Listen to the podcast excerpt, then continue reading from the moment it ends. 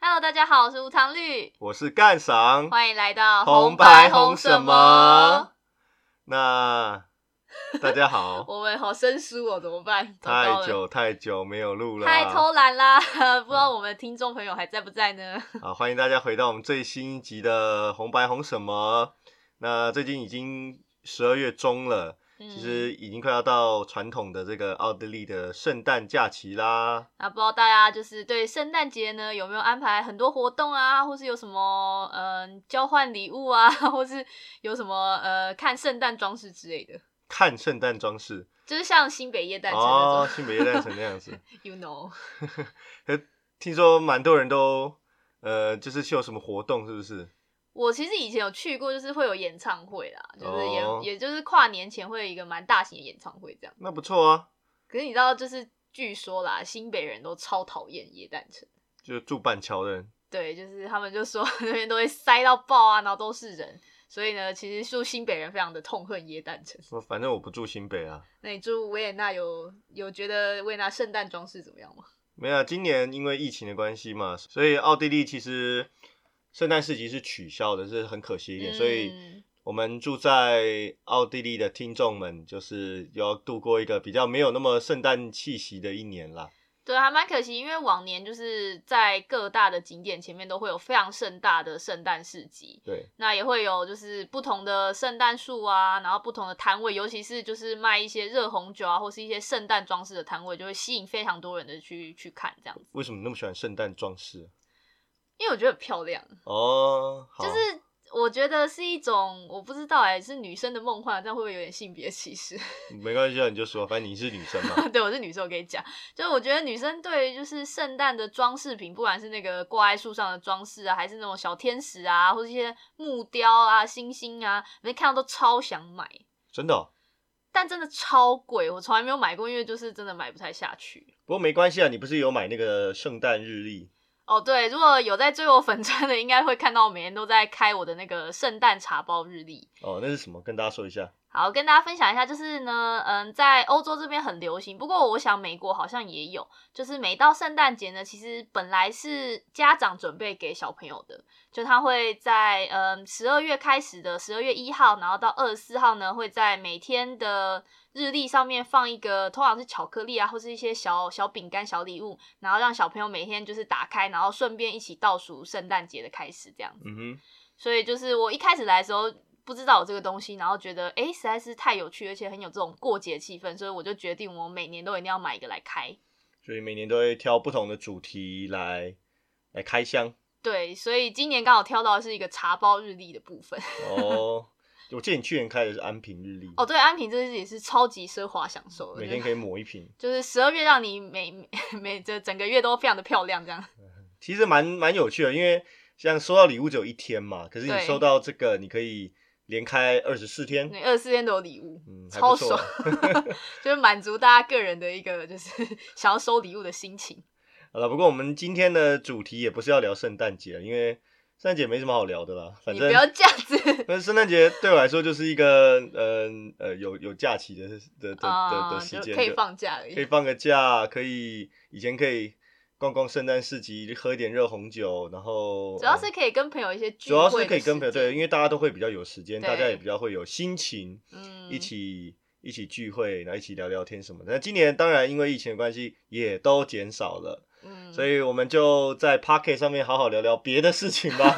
所以我们先转移到我们今天的重点，对，一今今天的重点其实是呃没什么重点啦，你不要 不要这样子好吗？只是就就想分享一下，就是因为今年我想对大家来说都不是很好过啊，因为毕竟对很多。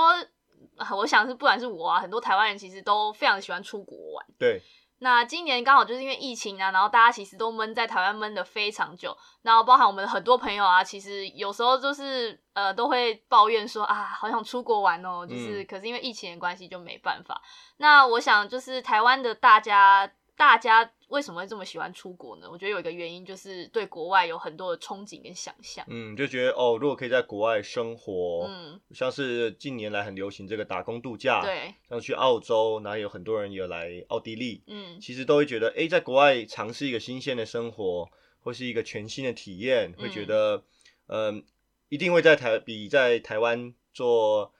呃多少上班族上班族二十二 K 的生活好。嗯对，但是当然，奥地利在我的看来有很多很多呃优点吧，嗯，在住在这个城市或住在这嗯个哼国家来说，当但是我也必须说，其实很多很多的事情是我也无法忍受的。我们在那集呃最抓狂的小小事事已经讲过很多小事了，对，那我们这集就聊聊一些比较大的事情，就也比让较人非常非常抓狂的困大扰事，对。困扰的大事。好，那如果大家想知道有什么呃在奥地生活的困难的大事，那就请大家继续收听下去吧。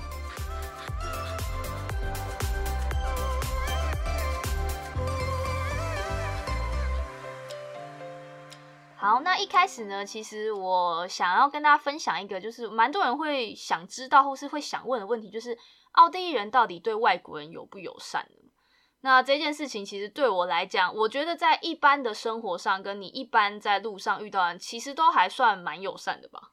呃，人跟人的关系当然没有问题，嗯，可能讲一下奥地利呢，我们生活在这里嘛，对所以我们基本上才是叫做外国人啊啦。对。 当然，我们自己私底下讲话的时候都会说啊，外国人怎么样，老外怎么样，嗯嗯嗯但是其实我们才是真正的所谓的 Ausländer，就是从国外来的人，对就是非本国的人。对，那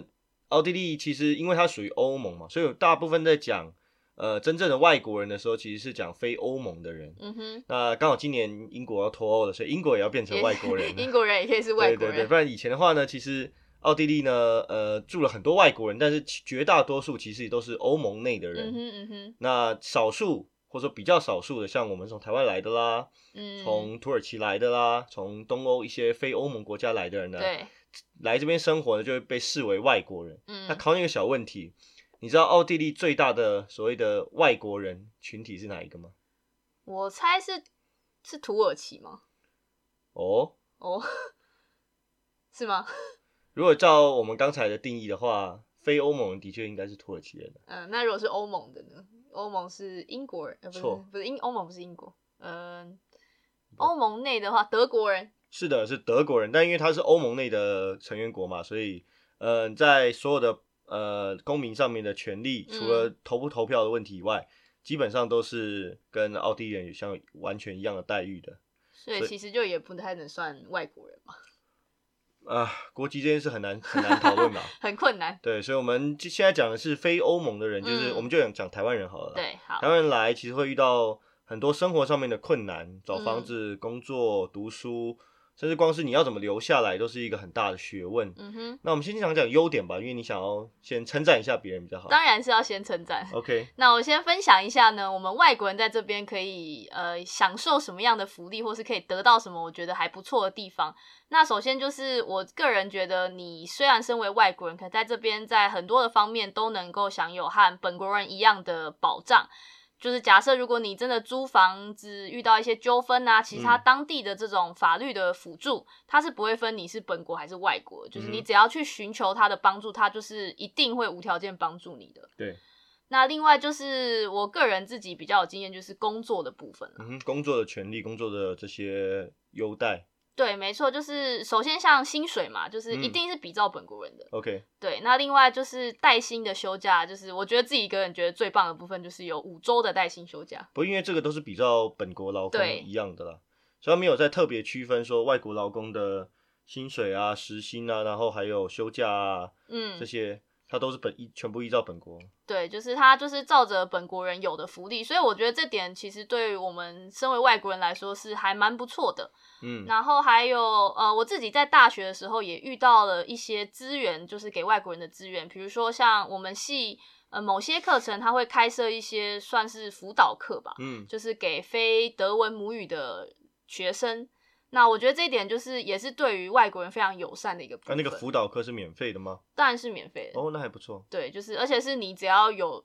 就是你只要有需求什么的，他你私下写信给这些助教们，他们都会协助你的。哦，对，所以我觉得也是一个很不错的福利。 而且还有一件事，就是常常每次收到学校的通知啊，或是 email，其实他们都会用双语的方式，因为我想维也纳大学应该是有非常非常多的外籍学生。当然啦，因为维也纳大学有很多课程是以英文授课的，嗯嗯正常了。在工作方面，其实我也觉得蛮认嗯同的，因为像是除了呃假期之外，包括你工作上如果遇到任何问题，比如说工作权益的问题啦，你跟嗯老板有之间跟有任何纠纷，嗯哼，其实当地的工会也会帮忙，呃，我们这些外籍的劳工嗯来解决这些问题。所以，相较于台湾，这一点可能是还蛮不错的。然后，甚至是我们在国外工作时要达成一定的条件，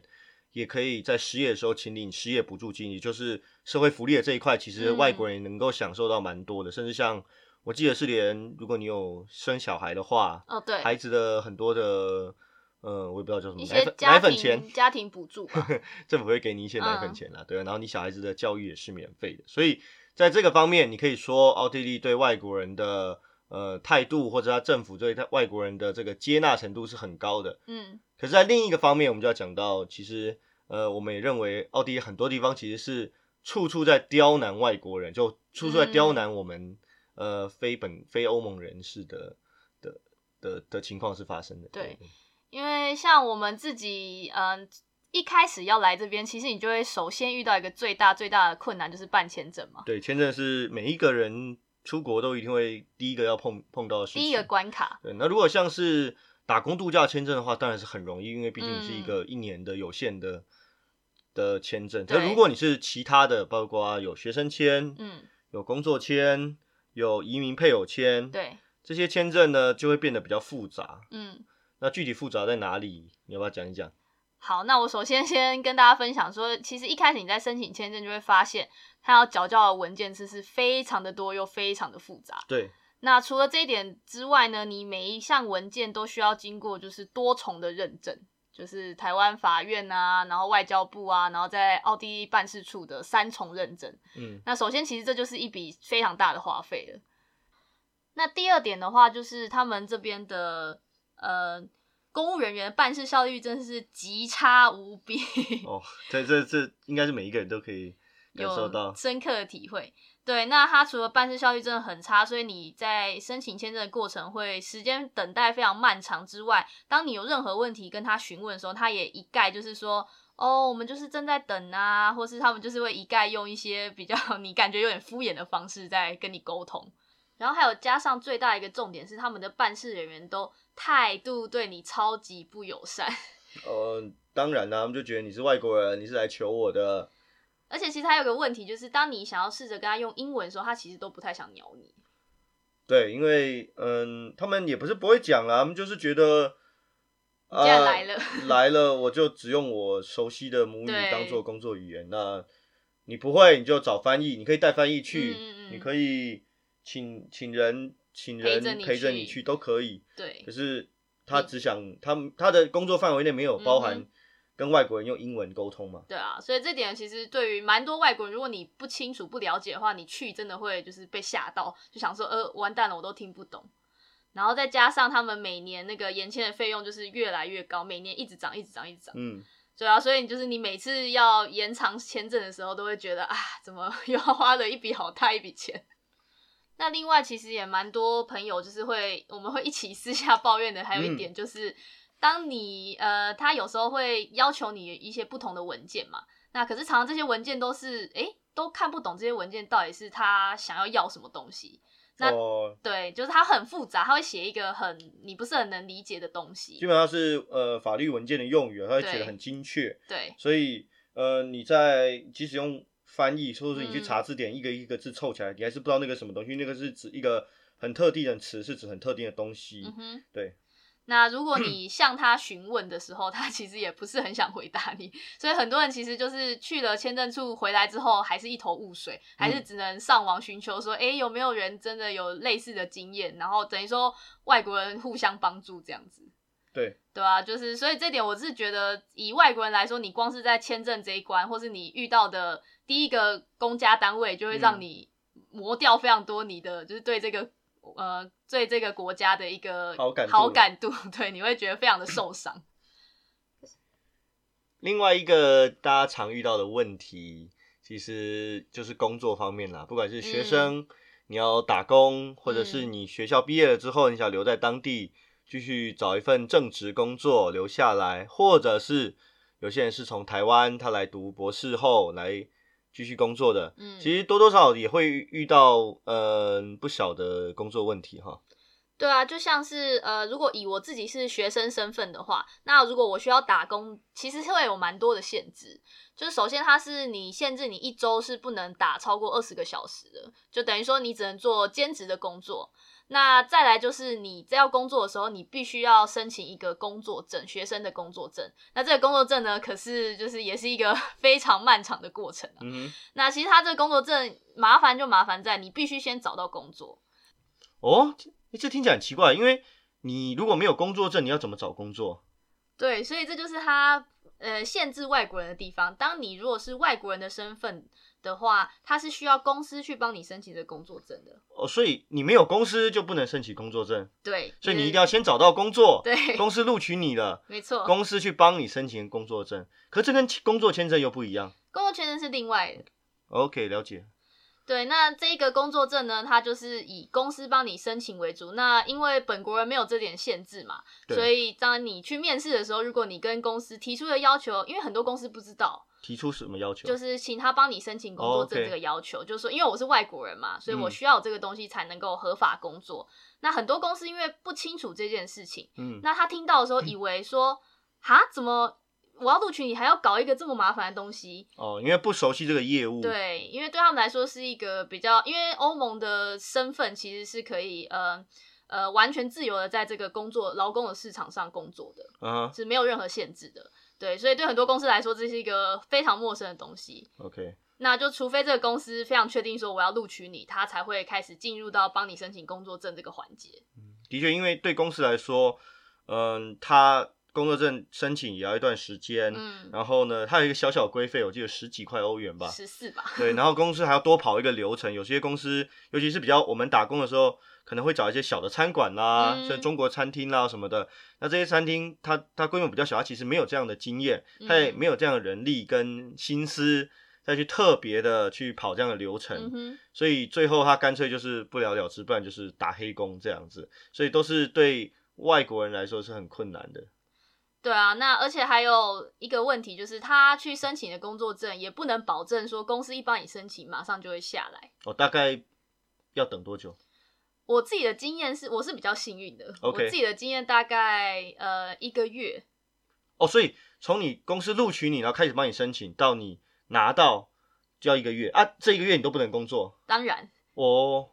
对，所以对公司来说，其实有时候也是一个负担啦，因为他录取了你，然后他希望你尽快开始工作嘛。当然，因为公司都希望我我录用你，明天就来上班嘛。对啊，，当然大大部分都是对这样。啊，对，可是像我是算幸运，我还是等一个月。我听过最夸张的应该是等了半年吧。那那这个公司还要不要做啊？这这是个我，职缺就放着半年了。对，是我那时候他，表示他也没有很需要这个人。就他其实是一个真的没有，就是不是一个那个时数这么高的同事啊。 OK，对，那可是如果他真的是一个时数比较高或是全职的公司，一定等一等就说好，那我就不要了，我放弃嗯了。哼，对，我们去请一个可以马上开始工作的人。就是欧盟欧盟的对居民，那对这对于非欧盟居民来说是非常。非常大的，我觉得是一种歧视啊，这是在劳工就业市场上的一种歧视。嗯，但讲难讲好听，也可以是说一种区隔啦。他不希望呃你去攻你去伤害到他们嗯本欧盟内部的劳工市场嘛，对然后保护他们自己的对。劳工嘛。那可是对我们外国人来说，这件事就是首先就对我们工作上造成一个很大的困难嘛。对，那第二点就是，你知道这个工作证它有期限的吗？所以跟你的合约长短吗？还是哦，没有，跟你的合约没有关系，它就是哦一年一签，哦只只发一年给你就对，了只发一年给你。嗯哼哼可是其实我觉得很有趣的是，就是你其实跟公司签的合约是通常是无限期的，哦，就是没有特定结束没有特定解约日期的。嗯哼可是你的工作证 却是，呃，却是一年要去申请一次。所以每一年时间到了，你的公司还要再额外的再去帮你做一次申请就对了。对，否则 OK 我就是非法工作。哦，就是你那一年到了你就不能工作了。对，那也挺麻烦，这个也是他们在控制他们的劳工市场的一个手段嘛。对啊，那我就因为这件事，然后之前就发生过我被迫跟公司解约的一个故事。哦，讲来听听看。对，就是某一天呢，嗯，在那时候是暑假吧，就是等于说我们在呃精品店里非常缺人的时刻，因为那时候刚好哦是旅游旺季。对，那我那时候就是上班上到某一天，突然回家的时候就接到一个电话，就是店长打来跟我说：“诶，你明天不要来上班了。”哦，这么狠，对，然后我就说哈哈怎么回事？就是什么叫我不用上班？那我我下礼拜排的班是怎么办？他就说因为你的工作证到期了，你现在不能上班。然后我就恍然大悟说，诶，哦我工作证到期了吗？然后我就回去翻我了哦自一己下没我有工作注意证到这件事情。呃，因为之前都是公司帮我申请，哦所以 OK 我理所当然觉得说，哎、那公司时间到会帮我去延长，嗯那哼，我就没有特别自己在注意这件事情。结果我就一去翻，发现，哎、真的到期了，而且我已经到期了快一个月。哦，所以你整整一个月都是在没有工作证的情况下工作，那其实也不会怎么样，没有工作证。呃，我自己是觉得不会怎么样，可是公司突然发现这件事其实很严重，因为万一，嗯、就是他们的劳工局或是他们的任何的单位查到这件事情，其实公司算是一个很严重的法则。有非法雇佣员工啊，包括你对也是非法工作了。对，所以等于我也会可能受到一些的惩罚或者什么的。对，那那时候公司发现的时候非常非常的紧张，就跟我说：“好，你不要来了。”那接下来我就想说：“好，那我不工作，那我要怎么办呢？”那公司就说：“呃，因为前面这个月你算是非法的工作，那不管就是他们发薪水给我的话，也会有一个记录嘛。”嗯哼，就表示说他们非法雇佣我，所以我必须要退回我前一个月工作的所有薪水，这也太夸张了吧！非常的扯，呃对吃掉你一个月薪水哦。对，哦，对他当然说他会说用另外的方式就是再补给我，可是我自己算一算是没有补齐啦，嗯哼，因为毕竟我们会有一些奖金嘛。嗯哼，我讲一下，反正我知道你那时候情况大概是因为你等于说非法工作了一个月，那嗯公司就希望用一个提前终止合约的方式，等于是在把那个月当做你没有上班，对那呃把那在那个月之前的一个呃，比如说七月一号，然后就签了一个你你们双方都同意解约的这个离职的对的这个同意书。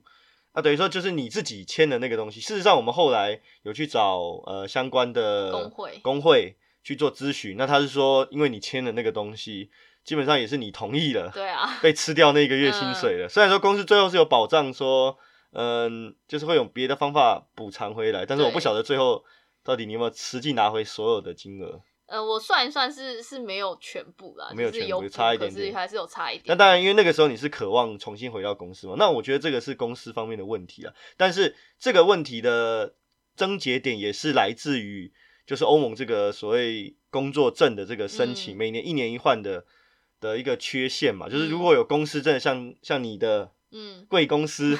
如此的两光，那就会就会就会就会造成这样很多对麻烦，公司也麻烦，你也我也麻麻烦。烦，对那、对公司来说，可能他以后也会尽量减少雇佣外国人的机会，因为很麻烦嘛。一对搞一搞不好，你那时候停工停了多久？停了一个月，一一快两个月，一个多月吧。对啊，一个多月。你你对不对？暑假卖的正好的时候，你停工了对一两个月，然后公司做账又还要做来做去，搞来搞去的，对 所以。这其实是一个呃，对外国人来说很大的阻碍。以后很多公司可能就嗯会考虑因此，对对对，尤其现在因为疫情的关系，你要找到工作，以外国人身份太困难，太嗯困难。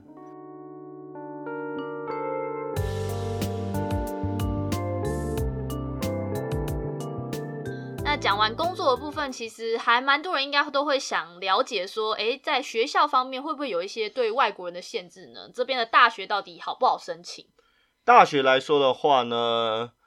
当然要看你的科系啦。嗯如果你是衔接同样的科系，假设你是台湾的嗯物理系，好，嗯然后你要先接接这边的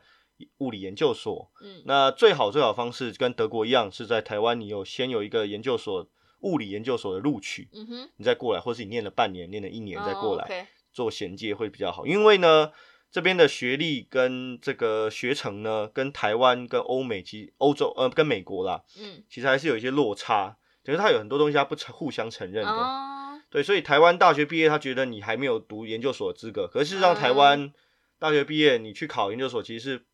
不会那么困难的事情嘛。嗯，就是因为你有考试，你只要考得上，都对，算是 OK。但是他就不太相信台湾大学学历还怎么样，他就觉得，哎、你一定要考上研究所，嗯，你再表示从我这边研究所重新从头开始念才是才是衔接得上的， OK 他会这样认为。嗯哼，那同样的大学也是一样，也是你要先有一个大学，然后来这边再来念同接样同样科科系系的的大学会比较嗯哼容易。当然，在几年前其实。这件事还没有这么严格，也就是说，他对非欧盟国家的大学生还是保持比较开放的态度。嗯哼，大概像是你如果在台湾念过大学，已经毕业了，嗯，那你要来重新念一个大学，基本上他就不会限制你的科系，要认为认认为你已经具有大学生的学习的能力。嗯哼，可是像从今年开始，各个科系又开始缩减，也许是预算缩减，也许是什么，我我不太清楚。嗯但 OK 今年还是去年开始，其实对这个要求也是越来越严格了。哦，所以就变成是说，现在其实要申请这边的大学或是研究所，其实呃门槛都比以前更高的嘛。对，因为很多呃很多朋友其实来奥地利想要继续深造的，其实都想要转换一下跑道。对啊，那在这个方面，奥地利就非常非常的不友善，嗯，他没只错接受你来精进自己的， 但并不接受你来这边尝有试一机个会的。新的不学习新的东西，对，没错。所以，嗯，如果你要转换跑道，你可能要先在台湾或者是哪里先嗯哼做好一些准备，再来。嗯当然是先了解好是最重要的，因为每一个大学当然不一样啊了。而且他是不是今年那个德文的要求是不是也提高？哦，，对，德文要求也是一直逐年的提升。那这一点我还算同意啦，因为毕竟我自己当年是以稍微低一点点的 德文标准入学的，那我也会认为，嗯。会有点辛苦，是不是、呃，其实完全不够用啦。 o k 你在外面念了一整年的德文，然后你觉得哇，我好不容终易于考拿过这到了个，检定考了，过这个检定，然后进来，好像没一年白白白过了一样。还是什么都听不懂。对，所以这个要求我还算能理解，但是嗯其实如果你要达到现在的标准，其实是大概将近 C one 嘛。呃，大学申请是 C one，，对，大学申请 C one，以 C one 来说，其实一般人如果你正正常常读，你要可能读个一年到一年半的时间才能比较好的达成 C one。嗯，对，嗯所以嗯、也是一个语言障碍，因为比起欧美国。欧美国家、英美国 家，你用英文的话，其实大家都已经具备一定的英文程嗯度了。对像雅思大概六点五嘛，在英国读的话，嗯哼，所以你稍微补个习，可能花个几个月就可以达到这个标准了。可是在，在德国或者在奥地利读书，它基本上就是一定要先达到啊嗯，你的语言标准，对，你才可以开始上课。所以你如果一直达不到语言标准，你永远都就一上直没办法开始上课。 就一一点意义都没有。而且是不是外国的学生的学费也是一直逐年的在增加？是的，这是没错，因为嗯，德奥或者奥地利其实也也一直奉行的，就是教育是一个比较普世的嗯福利，是给是是一个大家都有机大家都会应该要享有的一个福利。但是近年来，其实对非奥地利人，其实学费是一直在上涨的。嗯，当然没有很多啊，以台湾的标准来看，其实还是算低 的。对，但是其实近年来又一直蠢蠢欲动，说要逐步的调整。啊然后我来当年有一年是零 啊，什么都不为用什么付会是？零？呃，怎那么会年是零那年刚好有一些小 bug 啦，哈，小半，哦就是呃，等于说新的法案没有出来，旧的法案已经过期了。哦哦，所以你刚好所以是在一所个以交界嘛，对，，然后政然后政府就是没有没有任何法源依据嘛，所以不能 收费嘛，哦，所以那一年的那你算赚到就对， 赚的好像半年还一年吧。哦，对也不错哎，也省蛮多的哎，对，所以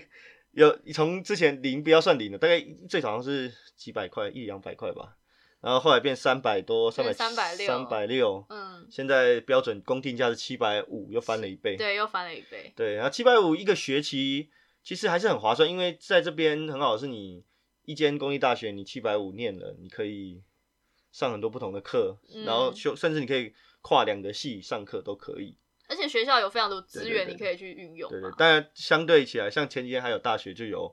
就有就有举行抗议嘛，他哦们本国人举行抗议嗯耶，本国为什么要抗议他？们就说他们学费也涨了一点点啦，还是什么？其实他们他们的补助金啊，他们有些人是、啊因为他们如果家境比较清寒的，他们是念学校嗯免费、啊，另外给你零用钱，可是你要修哦满一定的课，这很合理吧？ 啊他们就觉得啊，要我修的课太多，我受不了， 修不完。修不完啊，你还是要把零用钱照样给我。对，那啊老师说哎、你，我们来，我们是嗯付学费，付学费，也没有零用钱的，没有补助的，对啊，啊我你知道，像我们一个月的的花花花费哈，包括房租啊，包括什么的对花费，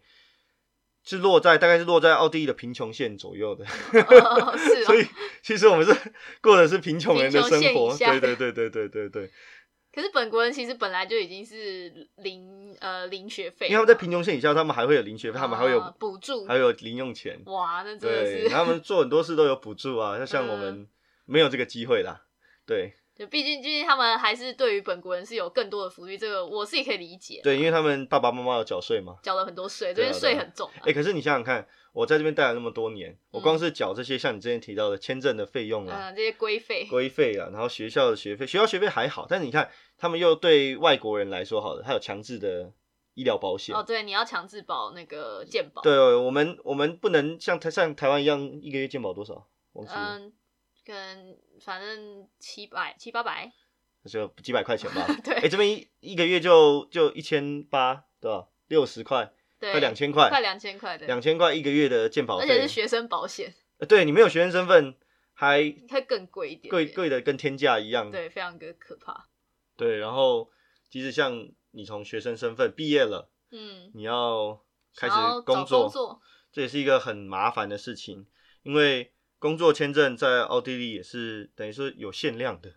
哦像是限量限发量就跟 LV 的包包 一样，要要排的是要不是，买的，所以很麻烦，因为。嗯、你像 L L V 包包，你要怎样？你要够有钱嘛？你要够有钱对，其它第一个就限制你，你的薪水要够高。啊，就金钱部分，对对，金钱的部分，LV 包没有限制你购买的身份啦，就你什么身份购买没有，嗯可是它这边就要有一些限制，比如说你的工作的特殊性要有，就是你够专业啦，啊有，OK，专业性啦，或者你这个工作是不是很缺人呐、嗯哼，之类的，你有没有什么专业技能，它才会诶比较好审过。嗯哼，对，以以工作的申请来说，然后你的学历也要够，嗯，对这当然很合理嘛。我对记得还有一些加分项，包括你的德文，因为有哦德些人、文成绩对，有些人来可能是念英文的，英文的学硕士、博士，他不会讲德文，那你他还要求你一个德文的成绩，种种东西，他做一个加总。嗯，那如果你的成绩够了，你才能够正式进入审核的阶段，这只是才进入有。资格，对，当然审核如果他有空位，当然会排给你啦。嗯，那像在维也纳来说，其实审核都比较严格，因为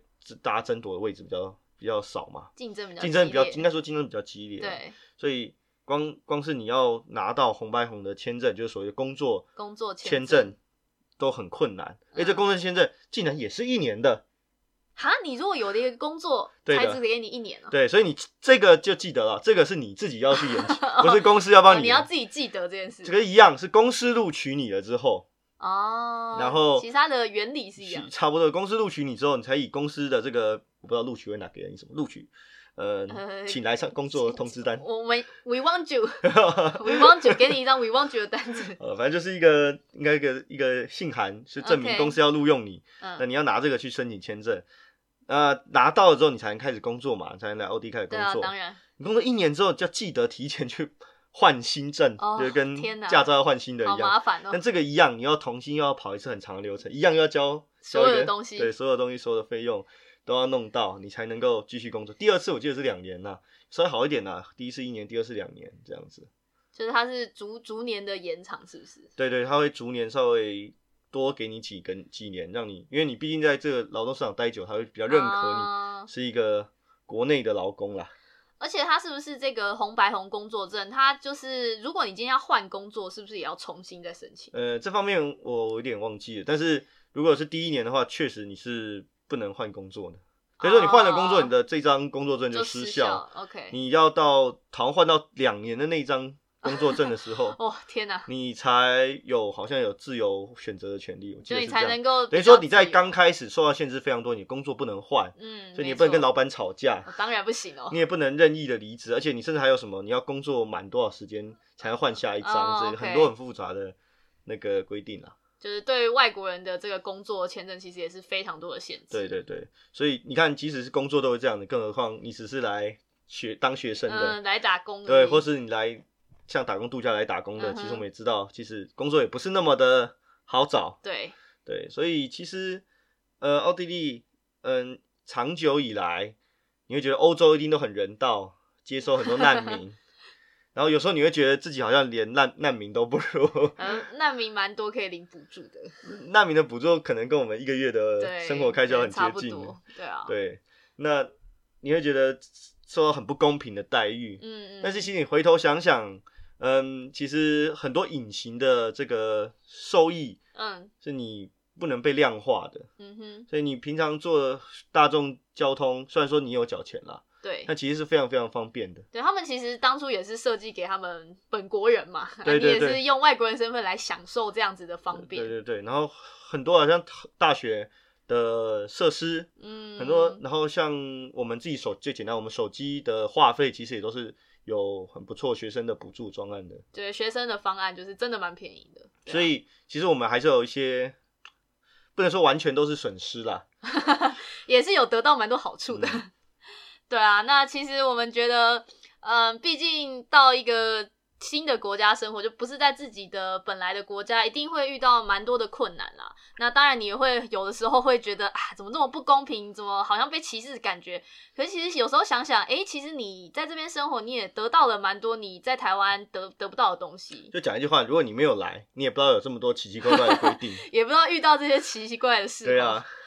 对啊，所以我们就会觉得说，呃，就是其实台湾人蛮想出国这种心情，我可以理解啦。嗯，对，所以我其实也蛮鼓励大家，就是如果你真的嗯有兴趣，或是你真的有存一笔钱，那你想要来就是国外留学啊，或者是来打工度假，就是短期的稍微体验一下这个生活，我觉得是很不错的。哦嗯，欢迎大家在疫情之后再来啦。对，我现在是 那个观光局，是不是？对啊就是我要们鼓为励您大守家，在最前 线。鼓励大家。对，那当然，大家有任何问题或是有想了解更多资讯，也可以看我的粉砖无糖绿为糖少冰。还有记得要在哪里 Apple Podcasts Spotify，还有很多地方当啊，记得收听我们五星吹捧，还有什么？ 呃呃，很多我会再分享的，记得大家要呃留言、按赞，然后给我们五星评价哦。希望大家可以继续收听我们的节目。那今天就是以上的红白白红红什什么么，再见，再见，大家圣诞快乐，拜拜拜拜